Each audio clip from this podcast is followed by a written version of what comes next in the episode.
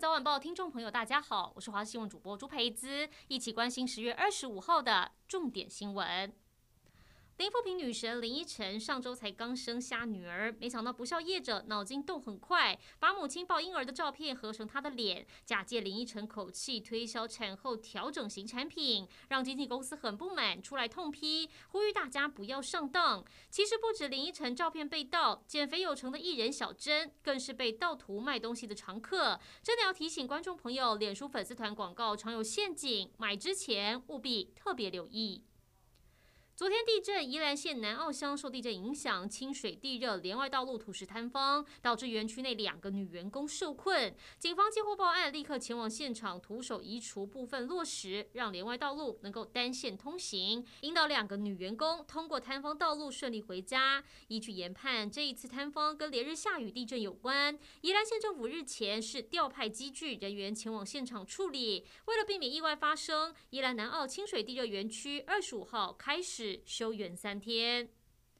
加拿大一台货柜船，当地时间二十三号在太平洋外海火烧船，十个船务人员紧急逃生。这台货船有载五十二吨化学物质，火烧同时一直放出有毒气体。海岸防卫队接到通报后，马上在四周设置紧急区域，全力抢救。着火原因现在还没有查出来。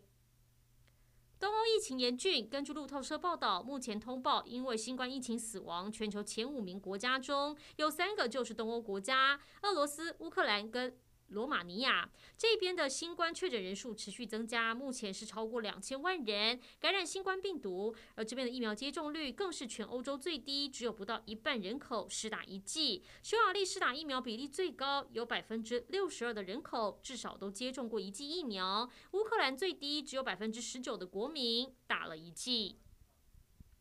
一起来关心天气。位于关岛西北西方海面的热带性低气压，在今天早上生成轻度台风玛瑙，不过接下来会往日本方向移动，对台湾没有影响。而今天清晨东北季风的影响之下，各地天气比较凉，北台湾低温十九二十度，其他地方二十一二十二度。桃园以北跟宜兰持续有雨，当中基隆北海岸、宜兰以及大台北山区雨势会比较大，其他地方则是比较零星的短暂雨。不过白天起东北季风减弱，气温稍微回升。桃园以北跟宜兰高温会回到二十三、二十四度，其他地方是二十七到三十度，降雨减少。剩下桃园以北、东部地区及竹苗山区有局部短阵雨，当中基隆北海岸、东北部地区跟大台北山区还是有局部较大雨势发生的几率。其他地方就是多云到晴，午后则是南部地区跟中部山区会有局部短暂阵雨。提醒您外出要记得携带雨具备用。